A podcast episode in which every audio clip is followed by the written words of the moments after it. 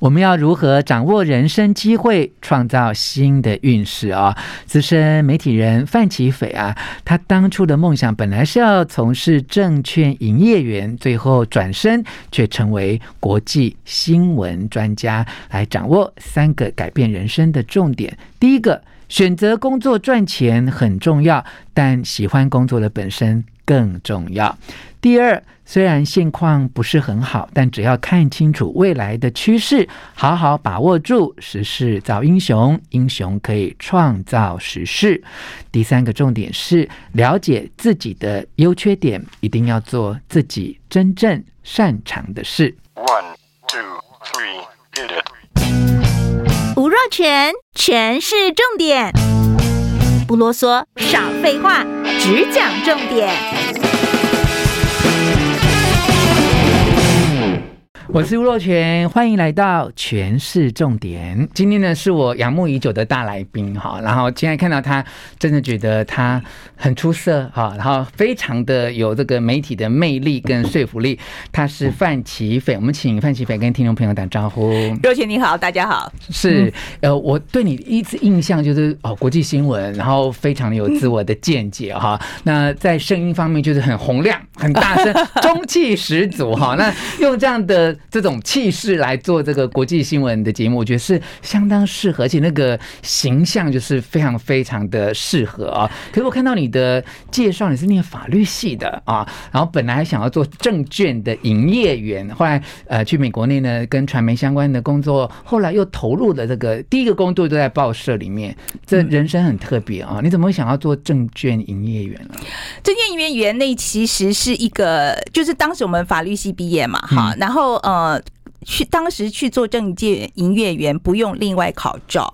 哦，就对，当时的规定是这样，是是。所以说那个时候，呃，就是很多我们法律系毕业的话，那你如果说要很快找到工作，嗯，呃，其实这是一个管道，而且那个时候刚好也是真的，就是台湾那时候在开放当中，嗯，然后证券业也跟着开放嘛，所以那个时候就释放出很多这相关的产业就需要人去，嗯，那另外一个同时开放其实就是媒体，嗯，所以后来。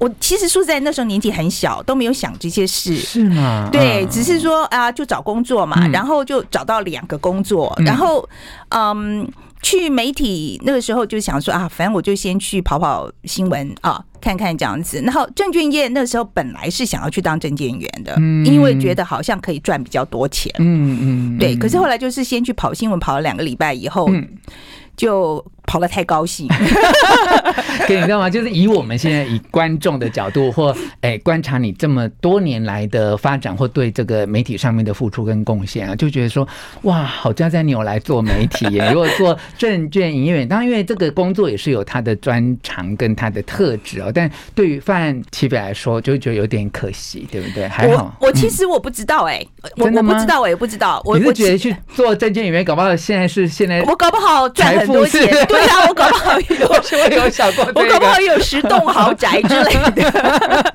不不同的成就啦。对对，好，但是就呃驻美记者哈，这个这样的一个工作跟职衔，我想不只是在呃观众的心目当中深植人心啊。如果讲到驻美记者，哎，其实常常会跟这个范奇斐这三个字连在一起。对你个人来说，其实也是很重要的工作的资历啊。为什么当初有这个机会进到这一个呃工作的领域里面，然后又呃，发展了这么久，发展的这么深入，很多人都会问我说：“你当初为什么选择去做驻美的这个记者啊？”嗯、其实我觉得这个 其实不大正确，因为那个其实真的不是一个选择的结果。嗯、我要再讲一次啊，就是说，我觉得我整个职涯的发展跟台湾的开放是息息相关的。嗯嗯、因为那个时候在美国，我已经那时候就是呃，就是硕士刚念完，然后嗯。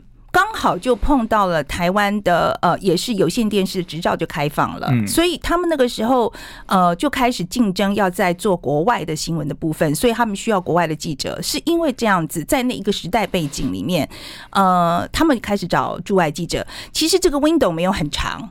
我老实说，我觉得这个 window 没有很长，差不多只有十年的时间。嗯，那我刚好就是在他们刚刚开放的时候，我刚好碰到，是，所以就很顺利的进来了。可是其实后来要进来的人并没有那么容易。是是，有时候就是应了那句老话嘛，就是时势造英雄哈。是真的，英雄造真的是。这你讲的是一个媒体比较大的阶段跟时代。那其实我从学校毕业之后就一直在呃资讯跟电脑公司发展啊。然后我就有几个资历，比如我我待过 IBM 是个大型电脑的时代，可能一部电脑是一两千万的哈。后来到 HP 之后，其实就是 Workstation 跟 PC。等我到了 Microsoft 的时候，其实就是这种软体盛行、这种 network 的时代。所以有时候人就是在那个时代里面，正好在那个阶段里面，也许你就在那个位置里面做了一些事情，但是范琪斐做的事情就让大家都看得到哈。那你做这些，当初我想到自己有这么大的影响力吗？就是做媒体，我觉得。没有，说实在，我觉得在年轻的时候，其实只是很单纯的想把事情做好。嗯，呃，我我我常常跟年轻朋友讲说啊，我其实我年轻的时候做事情不是有事业心，不是真的不是有事业心，其实是有自尊心。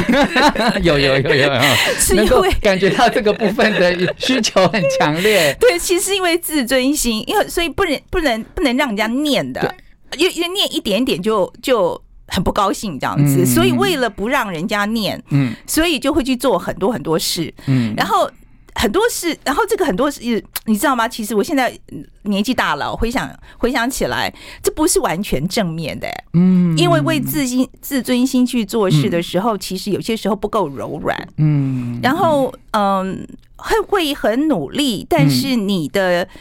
是不是真的效果很好？嗯，见仁见智。是，嗯，在你自己的自我成长领域当中，就有得有失嘛。哈，可是站在都媒体，尤其是国际新闻这样的一个角色上面，其实观众看到了，因为其实台湾一直很需要这样的角色跟这样的新闻的产品。好，那我觉得其实是因为现在的媒体很多元的发展，然后让这个东西它既被需求，但是挑战性也相对大。哈，因为多元媒体之后，其实台湾可能很多时候。都是被一些呃社会新闻、八卦新闻淹没了哈，就其实国际新闻它一直有它的一个存在的价值哦。那这也是就是范琪斐一直一直想做，且一直坚持在做，再困难都要做的事。呃，我觉得刚开始真的是因为就是做做呃做了驻外记者哈，然后我的我在美国的这个经历，嗯。我觉得我的专长是做台湾的新闻以外的事。我觉得这样讲都有一点，我说一样好像是选择的结果，其实也不是。其实我觉得更正确的说法应该是说，我觉得我我讲国内的新闻都讲不讲不赢别人。我说我非常很早就看清楚这一点，就是说我那时候人在国外，我对于台湾的事情实在不够了解。我今天讲台湾的事情是没有重量的。它也没有质量，嗯，所以我觉得这个是白花力气的事情，嗯，所以后来我就会觉得，我觉得我应该要更钻研的是，比如说，呃，我在国外能够获得的资源，嗯，那比如说我对美国的了解，我对美国政治文化的了解，然后呃，还有再加上，因为美国的呃，就是它整个媒体演变的速度其实比台湾快很多，所以其实看到趋势的机会大很多，然后呃。我其实没有在美国媒体待过哈，但是我常常跟因为因为要跟他们一起跑新闻，所以其实会看到很多美国媒体的做法，其实就都是很多的刺激。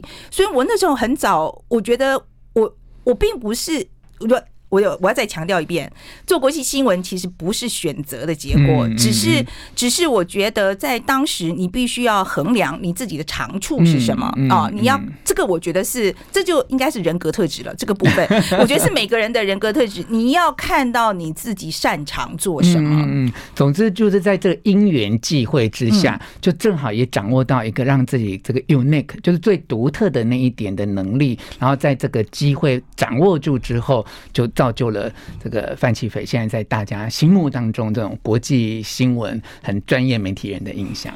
好，最后我们来归纳一下哦，范琪斐在职涯选择的成功之道啊，就是第一个重点，哎，选工作赚钱很重要，但你要喜欢工作的本身哦。